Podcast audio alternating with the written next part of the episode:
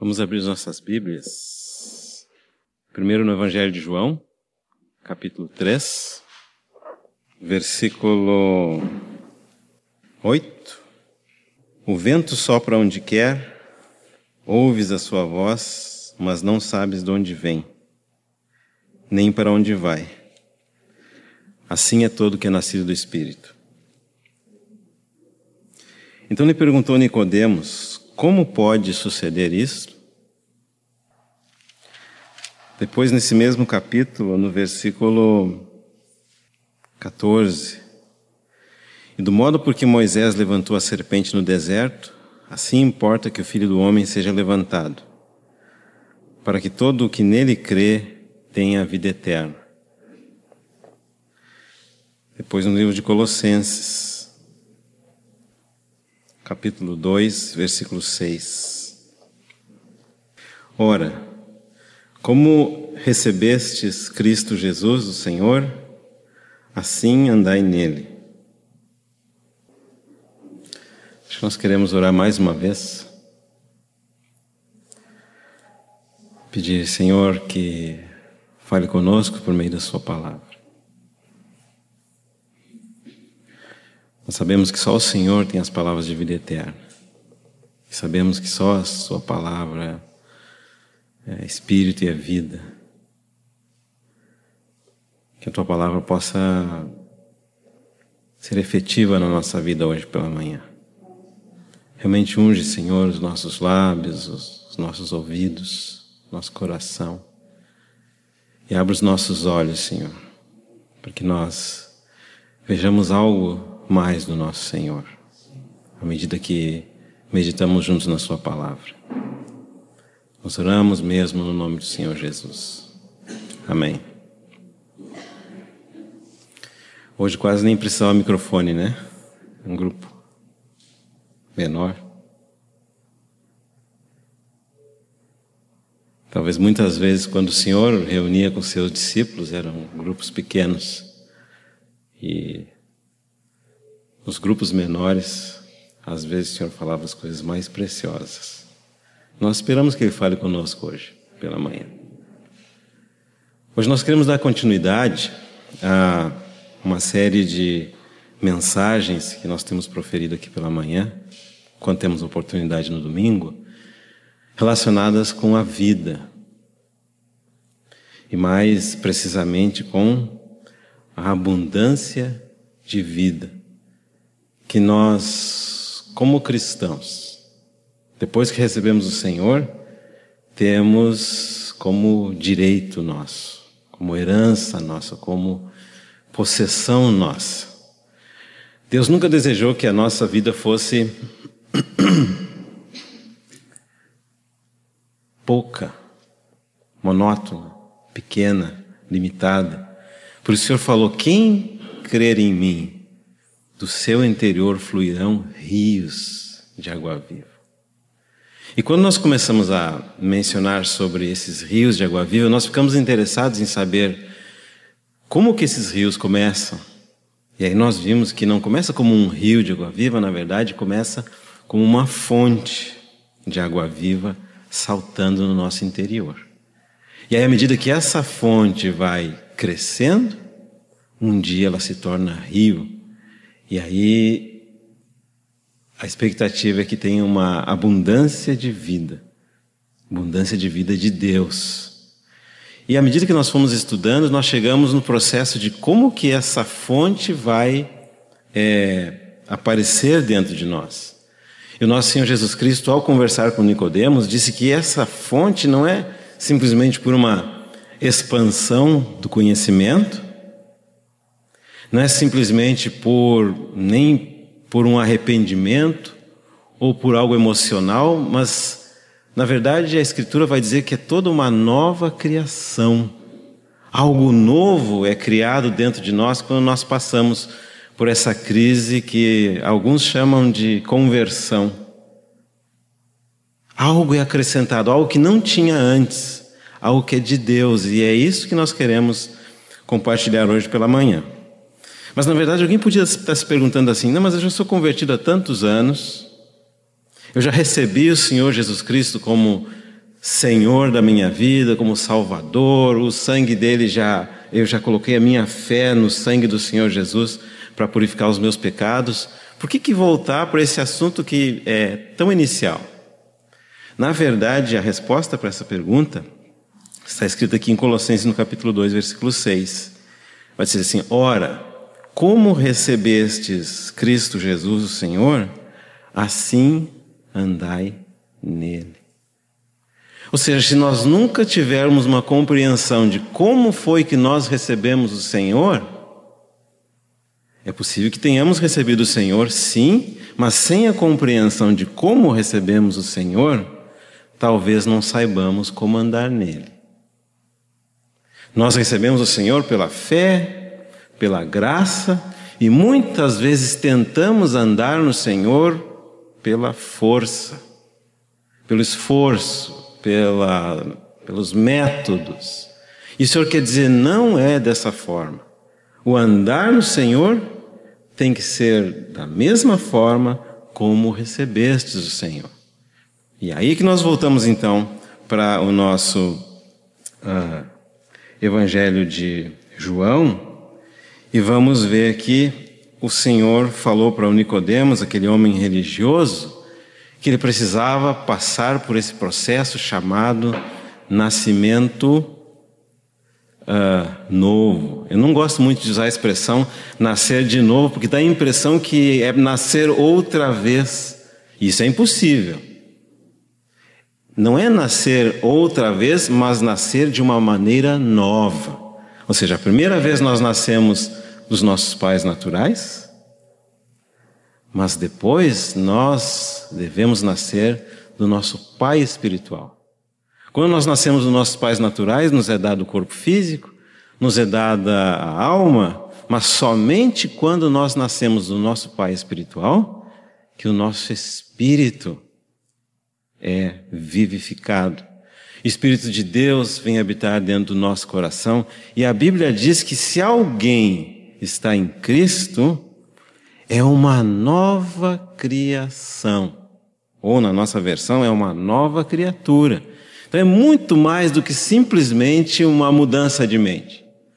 Eu era ruim, agora começo a ser bom. Eu praticava o mal, agora começo a praticar o bem. Eu era rebelde, agora sou discípulo. É muito mais do que isso. Eu estava, na verdade, assim, eu estava morto para Deus, mas agora estamos vivos para Ele. Algo novo é formado em nós, que vem da parte de Deus. E esse algo novo nos autoriza a ser filhos de Deus. Nos dá uma relação orgânica com o nosso Deus, dá uma relação de vida. Nós compartilhamos da mesma vida que Deus é, que Deus tem. Agora, quando nós fazemos essa uh, maneira de entender, conforme nosso Senhor Jesus Cristo nos explicou, é, falando desse novo nascimento, o que, que o Senhor Jesus está usando aqui? Ele que é o maior e melhor mestre de todos. Ele está nos referindo a um processo que todos nós já passamos. Pensa bem, se você está aqui, evidentemente é porque um dia nasceu né? Então o Senhor dá esse processo muito simples para nós entendermos ah, como que esse processo, que é um processo muito simples que ocorre aqui na Terra, para nós entendermos como esse processo espiritual funciona.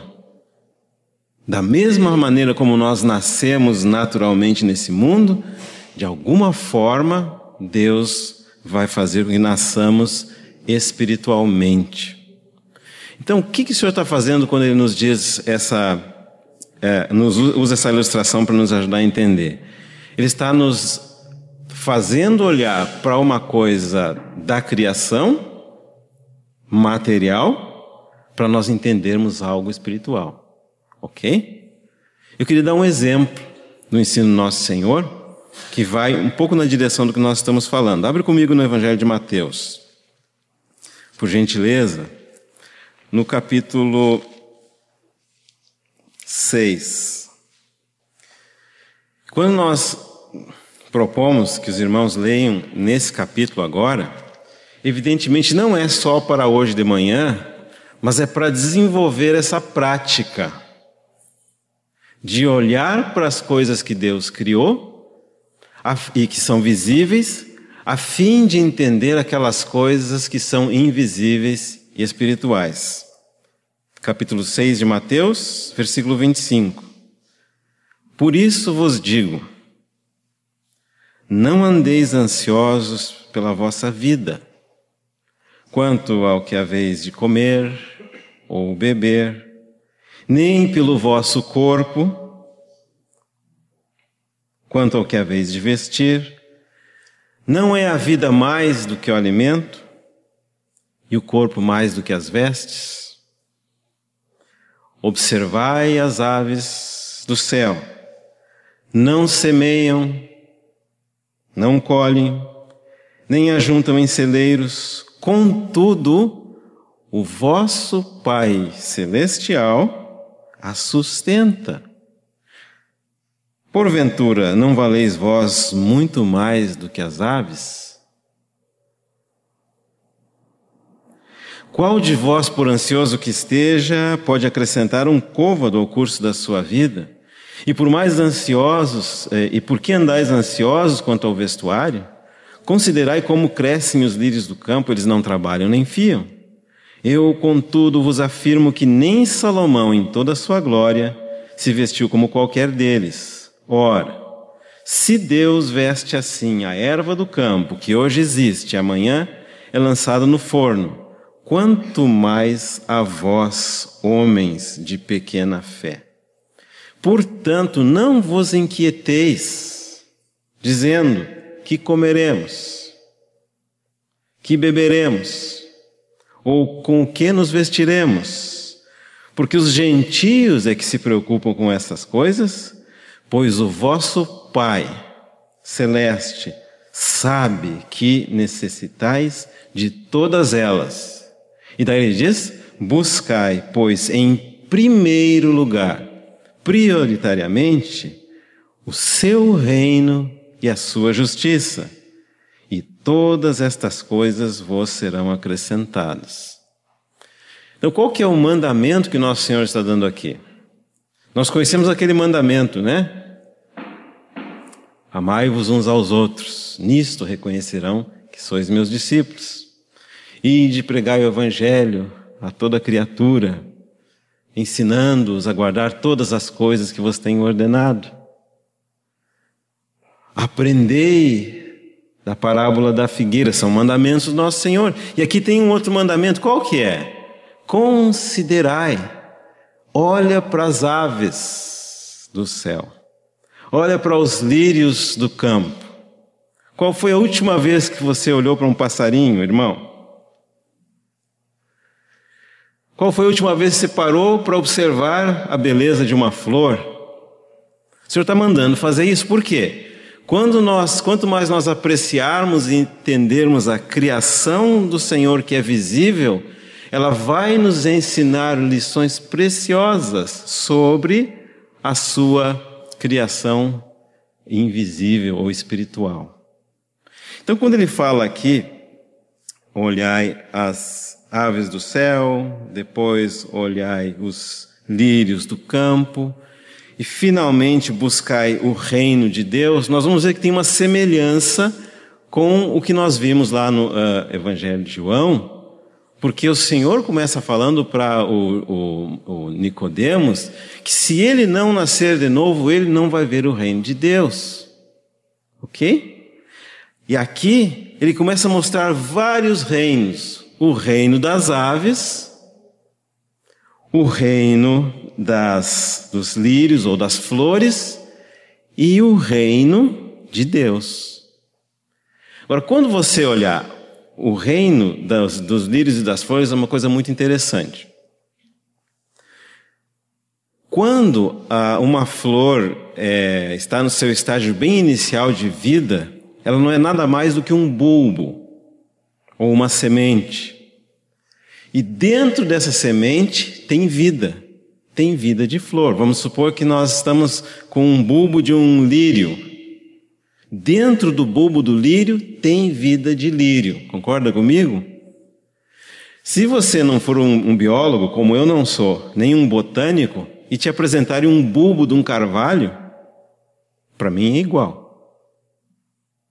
Mas dentro do bulbo do carvalho, embora a aparência seja igual ao bulbo daquela flor, a semente do lírio, dentro da semente do lírio tem vida de lírio, dentro da semente do carvalho tem vida de carvalho. Está percebendo? Se você olhar um ovo, é possível que não haja uma diferença muito grande entre um ovo de crocodilo e um ovo de galinha.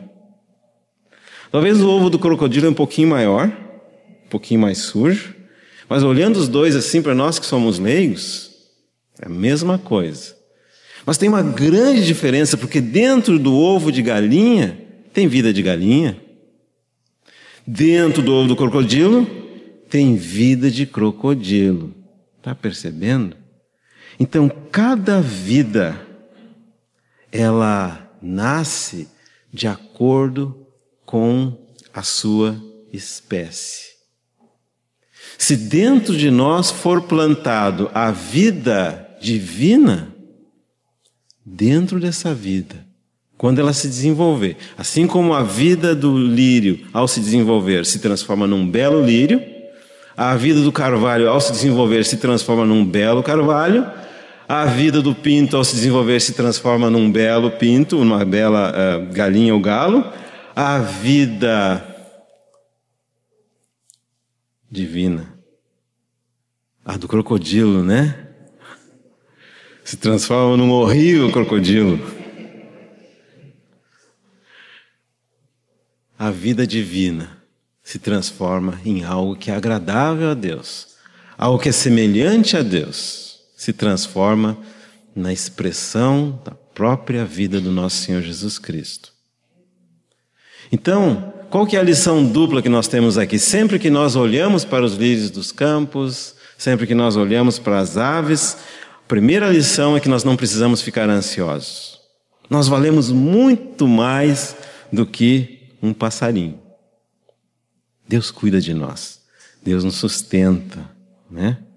Nós eu não lembro se eu fiz aqui esse cálculo, mas tem esse cálculo que nós já comentamos em uma outra ocasião tem um mercado negro né, de órgãos humanos. Na verdade, não deveria ser possível comprar órgãos humanos, mas existe esse mercado e quem tem dinheiro compra sim, né? Consegue de alguma forma, está com problema de fígado, está com problema de algum outro órgão, consegue um doador mediante pagamento, um acerto entre as partes. E alguém fez uma conta de quanto que valeria o corpo humano, só o corpo, só essa carcaça mortal, né? Chegaram a valor de 45 milhões de dólares. Que no valor que está o dólar hoje para o real, né? Seria 135 milhões de reais. Só o nosso corpo. Você está vendo como isso é valioso? Claro, se você vender o seu corpo, aí morre, né? Mas de repente vende só, quem tem dois rins, vende só um rim, talvez 100 mil dólares, 200 mil reais. Então só o corpo, 145 milhões de reais. Então quando sair hoje aí na rua, né? E alguém for esbarrar em você, dizer, não esbarre em mim. Sou muito precioso, muito preciosa. Quanto que vale a alma? A palavra pergunta assim, nosso Senhor Jesus Cristo assim, diz assim, ó. O que uh, dará um homem em troca da sua alma? Ou o que, que adianta ganhar o mundo inteiro, escuta bem, e perder a sua alma? Quer dizer, na balança do Senhor, uma única alma é mais valiosa do que todo mundo. E quanto que vale o espírito humano? Não tem preço. Porque Deus entregou a vida do seu próprio filho na cruz do Calvário para nos resgatar. Espírito, alma e corpo. Claro que nós somos valiosos para Deus. Claro que nós somos muito mais do que mamíferos que raciocinam e sabem escrever.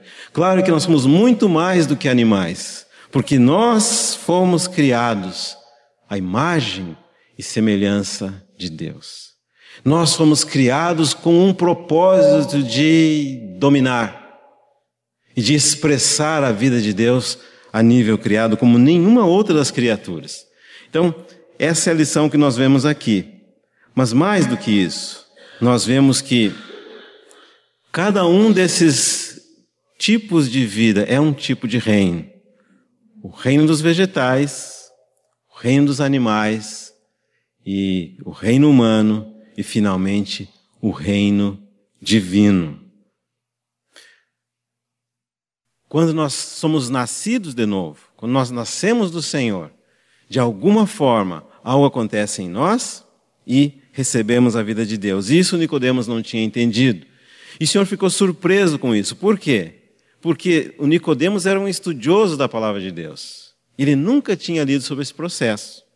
Eu queria convidar os irmãos para abrirmos em, no livro de Ezequiel, no capítulo 36, no versículo 24, que é uma passagem que o Nicodemos deveria conhecer, que é do Antigo Testamento, a Bíblia do Nicodemos, e nessa passagem o Senhor explica um processo de nascimento. Olha lá comigo então, ó. Tomar-vos-ei de entre as nações e vos congregarei de todos os países e vos trarei para a vossa terra. Isso é uma referência ao povo de Israel. Então, aspergirei água pura sobre vós e ficareis purificados de todas as vossas imundícias e de todos os vossos ídolos vos purificarei. Então, na primeira parte então desse processo aqui, Deus escolhe eles das nações e purifica eles com água. E nós vimos lá que o Senhor fala nascer da água e do espírito. E nós sabemos que esse nascer da água é se refere ao efeito purificador da palavra de Deus por ocasião da nossa conversão ou regeneração. Agora, no 26, dar-vos-ei coração novo. Não é vou mudar o coração velho apenas, vai dar um coração novo, algo novo. E porei dentro em vós espírito novo.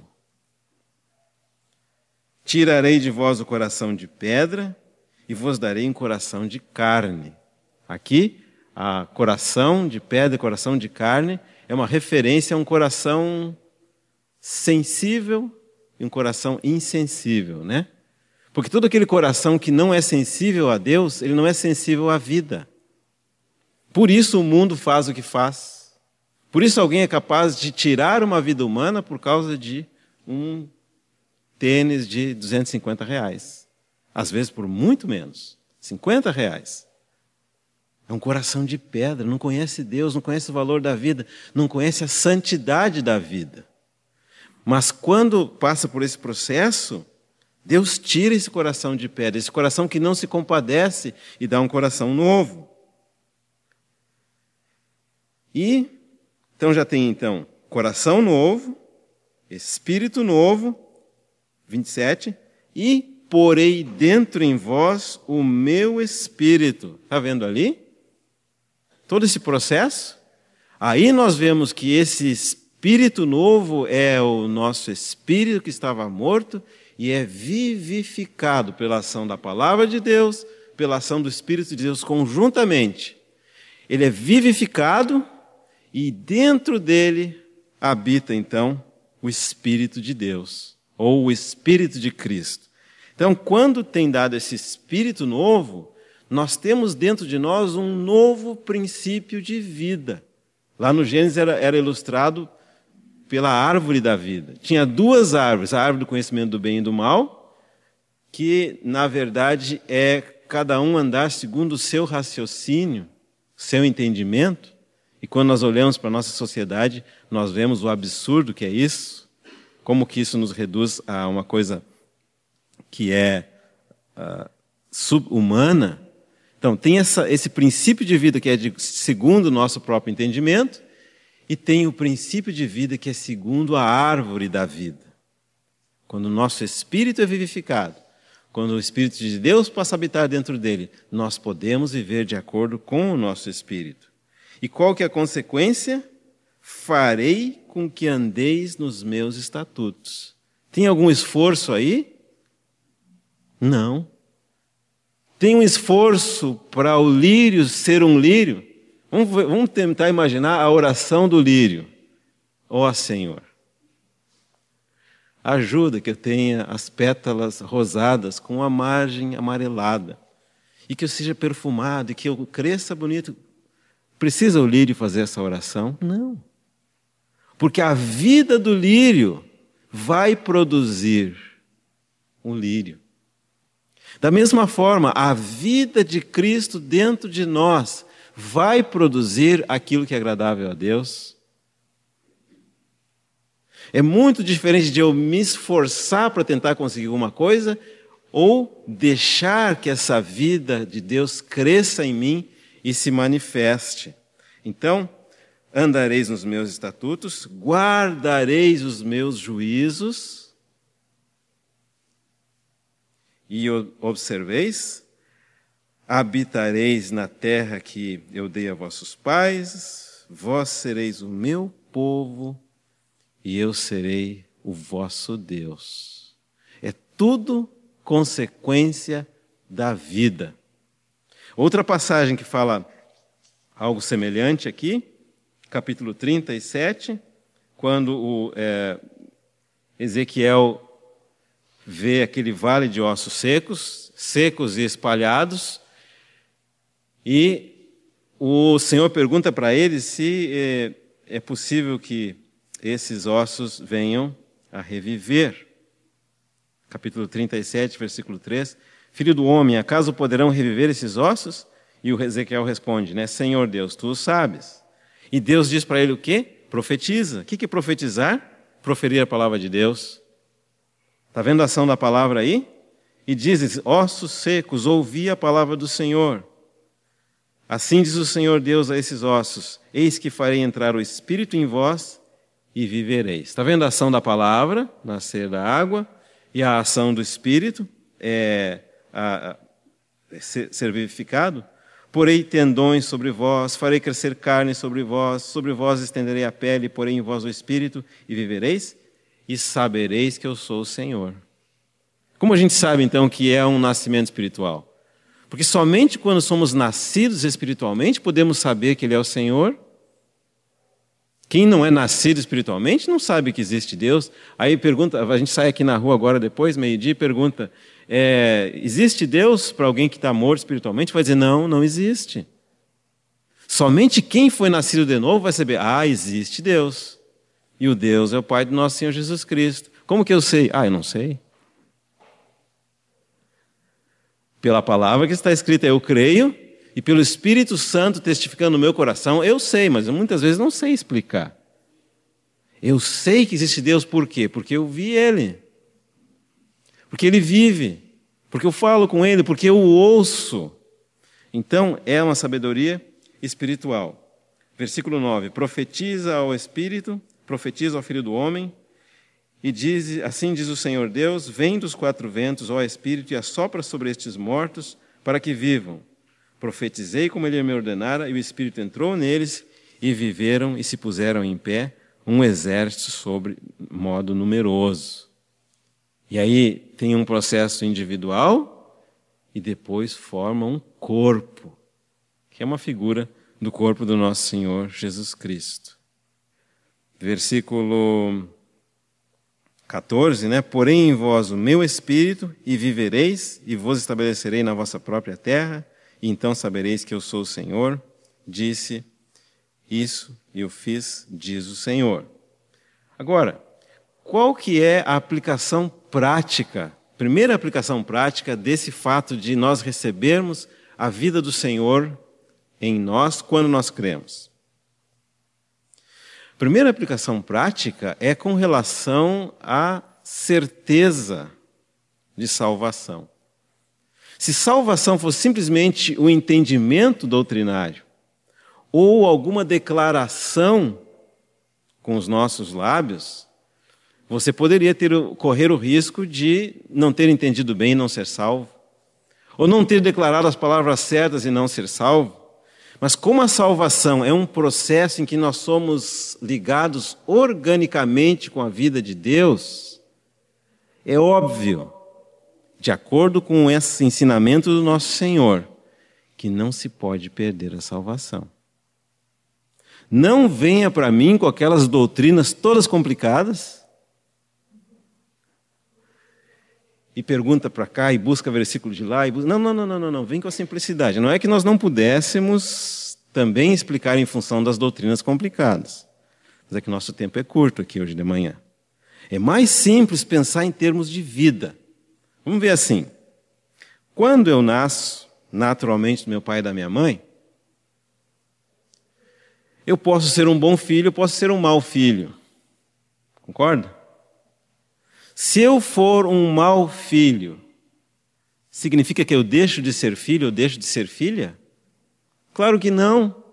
Está percebendo? Por quê? Porque já nasci. Da mesma forma, com os filhos de Deus. Se você um dia creu no Senhor Jesus Cristo, não importa se a sua fé é imperfeita ou perfeita, não importa se sua fé é acompanhada de grande compreensão das Escrituras, não importa nem mesmo se você é discípulo ou não, mas se você creu no nosso Senhor Jesus Cristo, dizer, não entendo, mas eu creio. Eu não gosto, mas eu creio. Eu não gosto de crente, mas eu gosto de Cristo. Não deveria ser assim, mas suponha que foi assim a sua situação. Se você creu no Senhor, a Bíblia diz que quem crer recebe a vida eterna. Pode ser que essa vida não tenha alcançado ainda a sua capacidade de compreensão, igual quando nós somos é, crianças. Você vai perguntar para um menino de oito anos se ele existe ou não existe. Não importa a resposta que ele vai dar fato é que ele existe. Se uma criança de cinco anos tem dúvida se ela é nascida ou não, né? Não importa a resposta que ela dá, não importa se ela entende o processo, não importa se ela entende o mundo que ela está, ela tem vida dentro dela, pelo fato dela existir. Da mesma forma, então, quando nós entendemos que esse processo de receber o nosso Senhor é um processo de receber vida de Deus, nós nunca mais duvidamos da nossa salvação. Não pode ser perdida. Uma vez capturado pelo amor de Deus, nunca mais é deixado por esse amor. Você pode abandonar a Deus, Deus nunca te abandona. É possível que uma mãe esqueça do seu filho, mas Deus jamais esquece de você.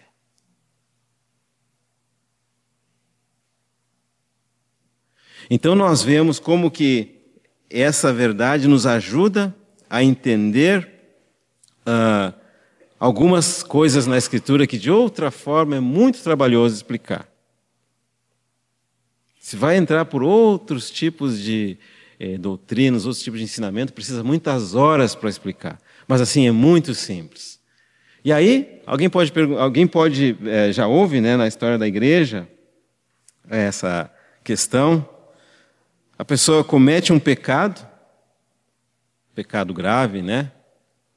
E pensa, ah, tem que nascer de novo. Cada vez que o filho desobedece à mãe, tem que nascer de novo? Não. Tem que ser corrigido. Né? Não precisa ficar nascendo. Ah, aí tem pessoas assim. E o batismo? Suponha que eu não entendi corretamente o ensino do batismo. Será que eu sou salvo? Tem gente que é batizado duas vezes. Uma, uma vez foi batizado quando era criança, aí não tem certeza, é batizado quando é maior. Depois se converte numa outra congregação e diz que o batismo é diferente, aí se batiza outra vez, três vezes, né? Ou alguém se empolga, como foi o caso de um, alguém conhecido nosso, que foi para Israel, chegou lá no Jordão, queria ser batizado de novo, né? Por quê? Essa questão do batismo é uma questão de compreensão de diferentes textos da, da Escritura. Não é que não seja importante, é muito importante. Mas acontece que Deus não vai deixar a nossa salvação dependendo da nossa compreensão. Que ela é imperfeita e ela tem que crescer.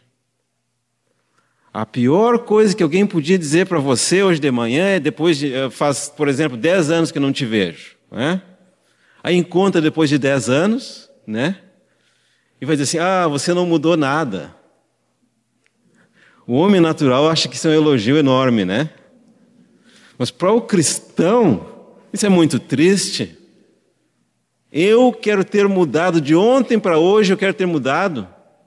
Esperamos que hoje, ao final dessa manhã, você tenha mudado sim, tenha crescido na compreensão do nosso Senhor Jesus Cristo, tenha crescido na compreensão do batismo, tenha crescido na compreensão da natureza divina, da natureza humana, da vida que Deus tem para nós. Nós queremos mudar sim, todo dia, toda hora, todo momento, se for possível. Mas nenhuma dessas mudanças em compreensão de doutrina ou de prática vai mudar esse fato de que se nós cremos, unicamente cremos na pessoa e na obra do Senhor Jesus Cristo, temos a vida eterna. Isso não muda. Justificação. Quando nós nascemos, todos nós nascemos, temos um nascimento natural e um nascimento, eh, vamos dizer, civil, né? Dá para dizer assim? Porque se você não faz o registro lá de nascimento lá no cartório, do ponto de vista civil, do ponto de vista legal, você não existe. Não pode viajar, não pode comprar, não pode vender, tem uma vida muito limitada, né? Então, da mesma forma, quando nós nascemos, tem um aspecto que é vida, nós nascemos do nosso pai, e tem um aspecto que é legal. Dentro desse aspecto que é legal, não é o nosso tema hoje, né? Tem uma coisa chamada justificação pela fé. Essa justificação pela fé significa o quê? Significa que todos os méritos de Deus que estão em Cristo Jesus, quando você crê em Cristo Jesus, você passa a ser declarado justo pela fé em função dos méritos do nosso Senhor.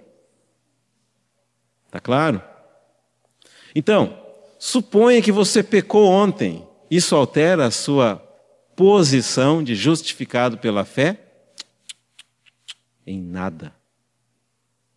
Porque a justificação pela fé é baseada em algo que aconteceu fora de mim. Na história, há cerca de dois mil anos atrás, quando o Senhor Jesus morreu na cruz do Calvário. Fora de mim, na geografia, lá em Jerusalém, do lado de fora do muro, quando ele morreu lá, nós fomos justificados.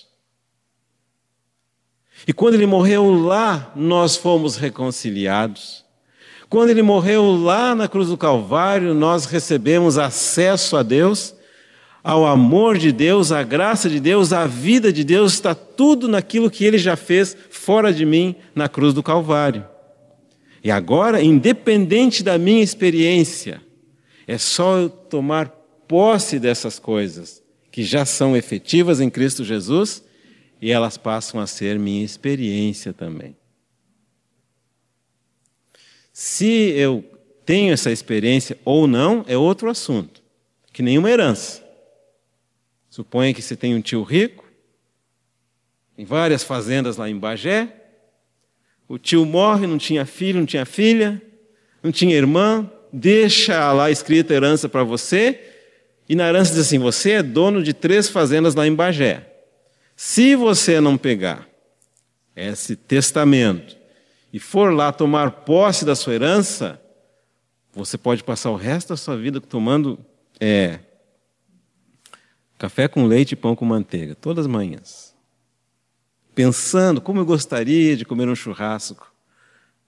E está lá as propriedades todas lá, mas você não tomou posse da herança. Mas o fato de você ter tomado posse da herança ou não faz diferença?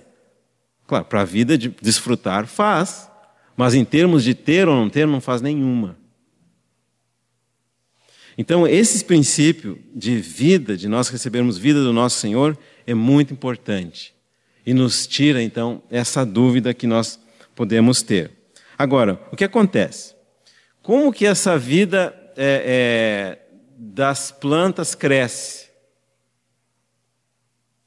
Se você colocar a semente na boa terra, colocar água e depois tiver luz do sol, ela vai crescer. Ok? E como que a vida dos animais cresce?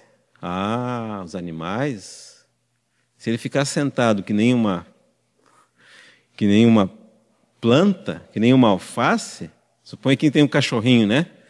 Cachorro não tem vida de alface, cachorro tem vida de cachorro. Posso fazer um parêntese aqui? Tem gente por aí pensando que cachorro vai evoluir, né? Aí põe gravata no cachorro, põe sapato no cachorro, põe brinco no cachorro, fala com o cachorro, diz assim: só falta falar, né?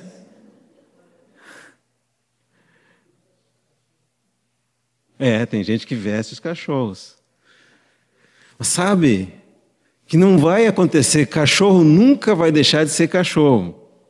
Você pode gostar do seu cachorrinho trata ele bem, mas dentro dos, das, das devidas proporções. Agora, se o cachorro, como uma planta, ficar sentado ali no chão, você acha que ele sobrevive? Não. Porque cachorro tem pata para caminhar. Tem nariz para perceber o cheiro da comida. Ele sabe como buscar a água. Então, para você alimentar a vida de cachorro, ele necessita usar outras faculdades do que um pé de alface. Quando nós chegamos na vida humana, é muito semelhante. Se Deus nos deu a capacidade de plantar e colher, se você não trabalhar, vai conseguir comer? Não vai. Ou vai ser difícil o negócio, complicado, né? Deus requer que para você desenvolva, desenvolver humanamente, precisa fazer algo. Agora, se você, além de bem nutrido, come bem, tem um corpo físico saudável, quiser, por exemplo, ser um médico, o que, que precisa fazer? Você tem que exercitar a sua vontade. Está percebendo? Você pode colocar o um menino na melhor escola de direito do Brasil. Põe à disposição dele o transporte escolar dá para ele os, todos os livros e coloca ele dentro da sala de aula, ele vai ser advogado um dia?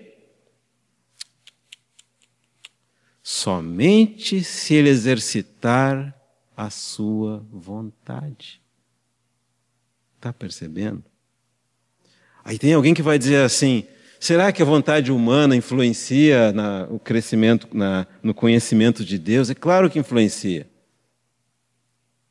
Que, será que existe um livre-arbítrio? Será que é, não é só, só, só aqueles que Deus escolheu que vão ser salvos, os que Deus não escolheu vão se perder? Se nós fôssemos estudar por esse ângulo essa questão, ia levar muitos dias estudando.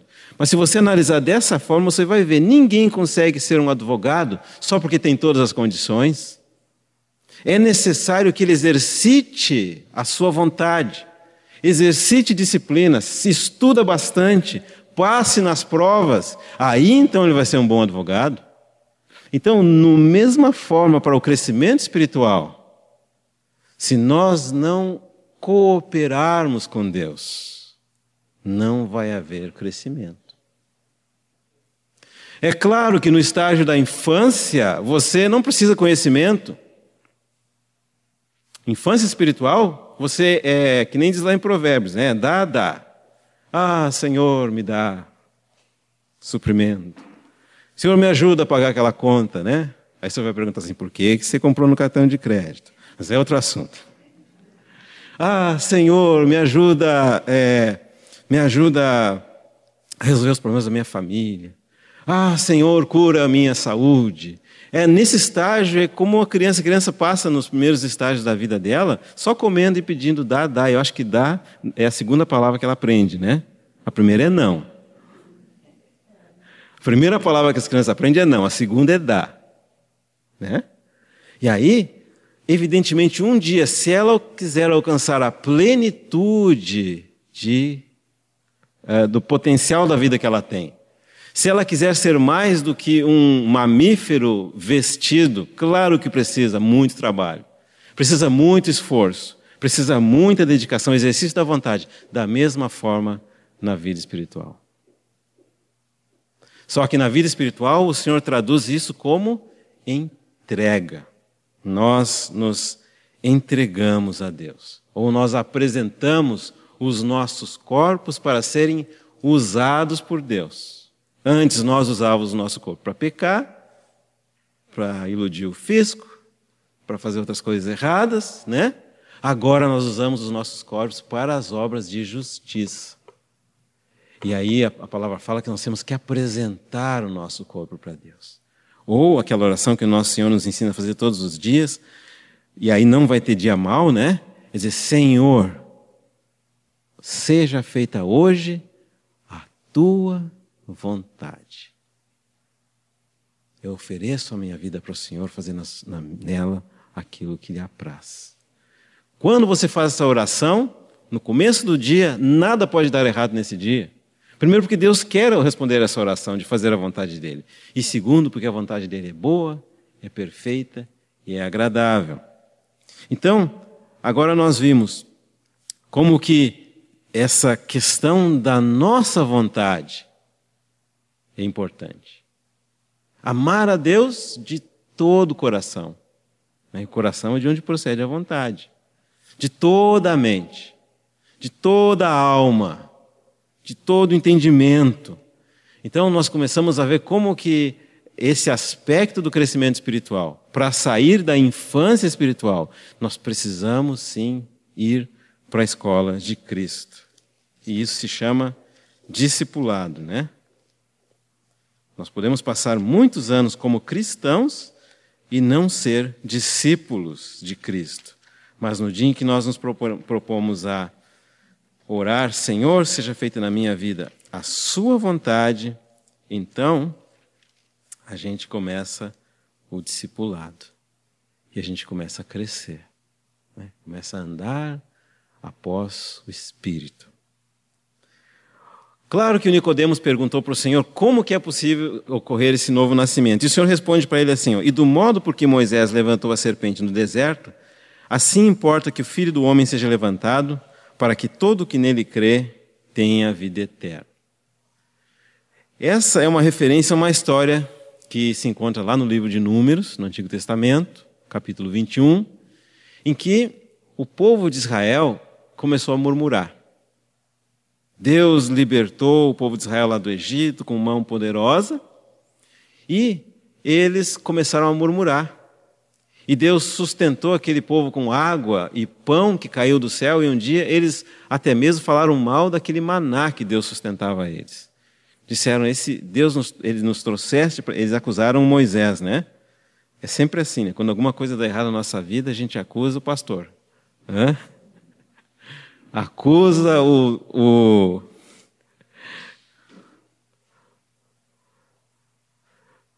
o Moisés, né? Aí disseram, Moisés, por que nos tiraste do Egito? Para nós morrer aqui nesse deserto. Estavam muito enfurecidos, né? E o Senhor mandou para eles serpentes abrasadoras. E essas serpentes foram lá e morderam os filhos de Israel, eles começaram a morrer e se deram conta de que aquilo que eles fizeram era uma coisa muito desagradável a Deus, que é a murmuração. Né? Às vezes a gente tem essa tentação, né? Que a vida lá no mundo, às vezes, parece tão brilhante. Tantas coisas que pode fazer, tantas coisas que pode ver, e a vida como cristão às vezes parece tão estrita, mas não é a vida que é estrita, é os nossos olhos que são cerrados, né? De qualquer forma, a gente começa a reclamar. Será que tem algum de nós aqui com alguma reclamação? Que possa ser essa manhã que você se despede da reclamação. Faz um trato com a sua língua e vai dizer assim: naquela manhã de domingo, especial, por que, é especial? Porque o Senhor falou comigo. Dia 10 de maio de 2015, eu faço um trato com a minha língua, nunca mais nos meus lábios haverá qualquer espécie de reclamação. É muito difícil, irmão. É muito difícil, irmã, né? Só que você começar a pensar num partido político aí, ah, reclamação vem aqui, ó. Mas se você fizer esse trato com a sua língua, nunca mais você vai murmurar, e você vai ver que experiência interessante. Que se você não murmurar, você vai ter que fazer alguma coisa, fica tanta raiva de assim, obrigado, Senhor. Obrigado, Senhor. Obrigado. De qualquer forma, esse povo lá de Israel, ao contrário de agradecer, começou a reclamar. E Deus mandou para eles serpentes abrasadoras. E eles começaram a morrer. E o que, Deus deu para eles como solução? Moisés faz uma serpente de bronze, coloca ela numa haste, levanta lá e quem olhar para a serpente viverá. Agora, se você pensar comigo, especialmente considerando o nosso conhecimento uh, de biologia que já existe nos dias de hoje. É possível olhar para uma serpente de bronze e ser curado da picada de uma serpente? Claro que não. Como que, que tipo de ilustração é essa que Deus está dando aqui? É muito simples. Eles foram curados não por causa da serpente, mas eles foram curados porque eles creram na palavra de Deus. E é o que João está dizendo aqui. Se crer na palavra de Deus, que em Jesus Cristo tem salvação e tem vida, recebe a vida eterna. Assim de simples. Mas tem uma coisa mais interessante, que naquela época, isso quando Moisés falou essa figura da serpente, foi há cerca de 3.400 anos atrás. Ninguém tinha ideia do que é a circulação da corrente sanguínea. Ninguém tinha ideia de anticorpos. Ninguém tinha ideia de antídoto. Ninguém tinha ideia de vacina. Como que funciona uma vacina? A vacina funciona da seguinte maneira: o corpo que é infectado por uma doença, o sangue desenvolve uma reação para essa doença. Eles chamam glóbulos brancos ou leucócitos. Então, são pequenas partículas que lutam contra a doença dentro do teu sangue. Como que é criado o antídoto? Ele tira o antídoto lá da serpente tira o veneno da serpente, coloca aquele sangue envenenado, por exemplo, num animal, de preferência um animal bem grande, e aquele sangue daquele animal desenvolve uma resistência àquele veneno. Aí tira aquele produto produzido no sangue do animal, e quando alguém é picado pela cobra, coloca aquele produto no sangue da pessoa, e aquele sangue combate a morte dentro da pessoa.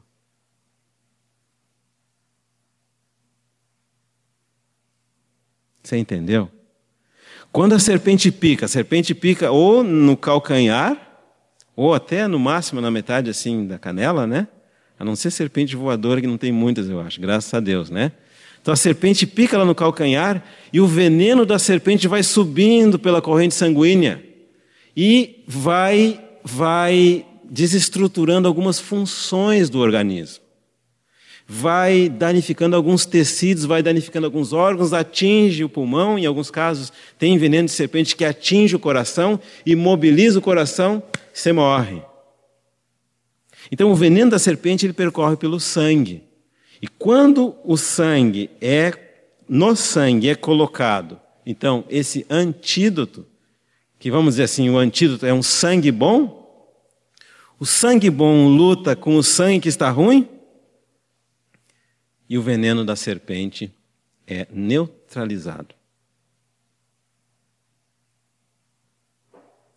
Quando Moisés eleva aquela serpente de bronze, bronze na palavra de Deus fala do julgamento, naquele poste, na verdade ele não colocou a serpente no poste, colocou uma figura da serpente. A serpente que matou os filhos de Israel estava cheia de veneno, mas aquela figura de serpente não tinha veneno nenhum. O que, que fala isso para nós? fala da obra do nosso Senhor Jesus Cristo na cruz do Calvário. A Bíblia diz: Ele foi feito pecado por nós. Ele tomou sobre si a morte que estava em nós. Ele tomou sobre si a condenação que estava em nós. Ele tomou sobre si a, o, o, destino de, de inferno que estava em nós e nos deu a vida eterna. E como que nós temos acesso a essa vida eterna? Aquele que olhar viverá. Agora, se você, quando chegar em casa hoje à tarde, né, ficar entediado, não tem o que fazer, vai estudar o livro de Gênesis. Lá você vai ver como que é que o pecado entrou no mundo. A Eva olhou para aquela árvore. A morte entrou no mundo através do olhar. A morte sai do mundo através do olhar. Qual olhar? Quando nós olhamos para o Senhor Jesus Cristo. E cremos na obra que o Senhor Jesus Cristo realizou na cruz do Calvário. E cremos no poder que Deus diz que o Senhor Jesus Cristo tem. E cremos naquilo que o Senhor Jesus Cristo faz quando Ele diz que faz. E quando Deus diz quem crer no Senhor Jesus Cristo recebe vida, isso é um fato. Você crê? E da mesma forma como nós entramos nesse mundo, olhando para o nosso Senhor Jesus Cristo, Aqui diz assim, porque a todo, é, do modo porque Moisés foi levantar, levantou a serpente no deserto, assim importa que o Filho do Homem seja levantado, para que todo aquele que nele crê tenha a vida eterna.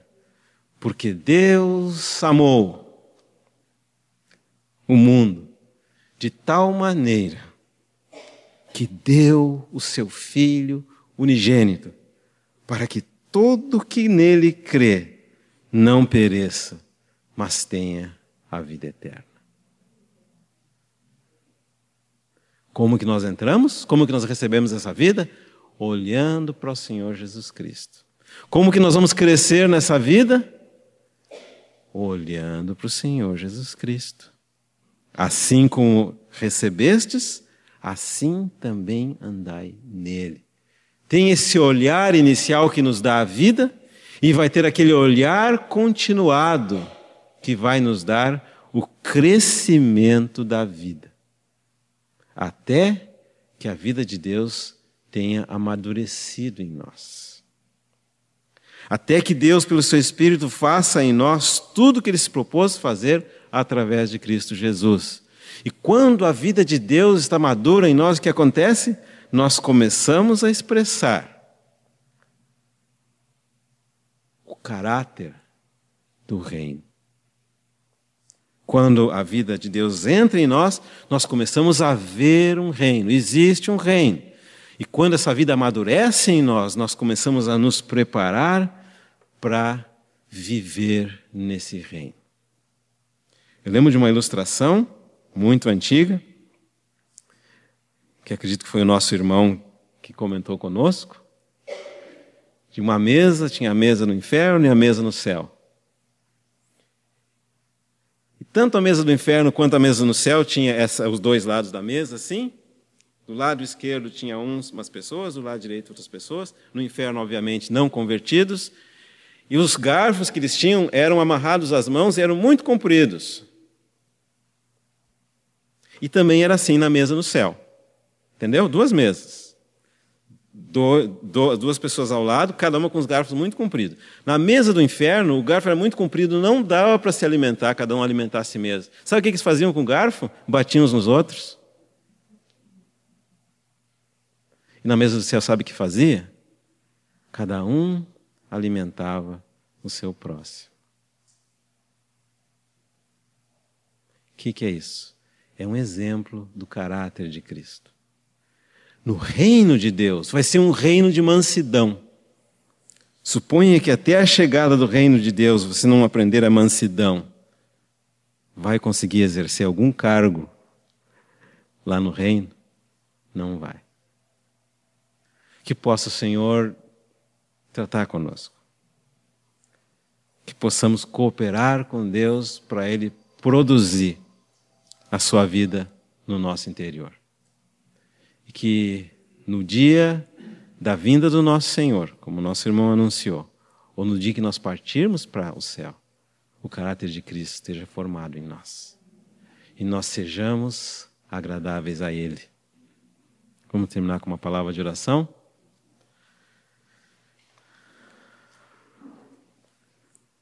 Amado Senhor, te agradecemos pela Sua obra tão maravilhosa. Pedimos que o Senhor abra os nossos olhos e nos ensine a cooperar com o Senhor, para que na nossa vida seja feita toda a Sua vontade e que a seu tempo a imagem do Seu Filho, o Senhor Jesus Cristo, seja construída na nossa vida para a glória de Deus Pai, para a honra de Deus Filho e para a adoração do Deus Espírito Santo. Nós oramos agradecidos no nome de Jesus. Amém.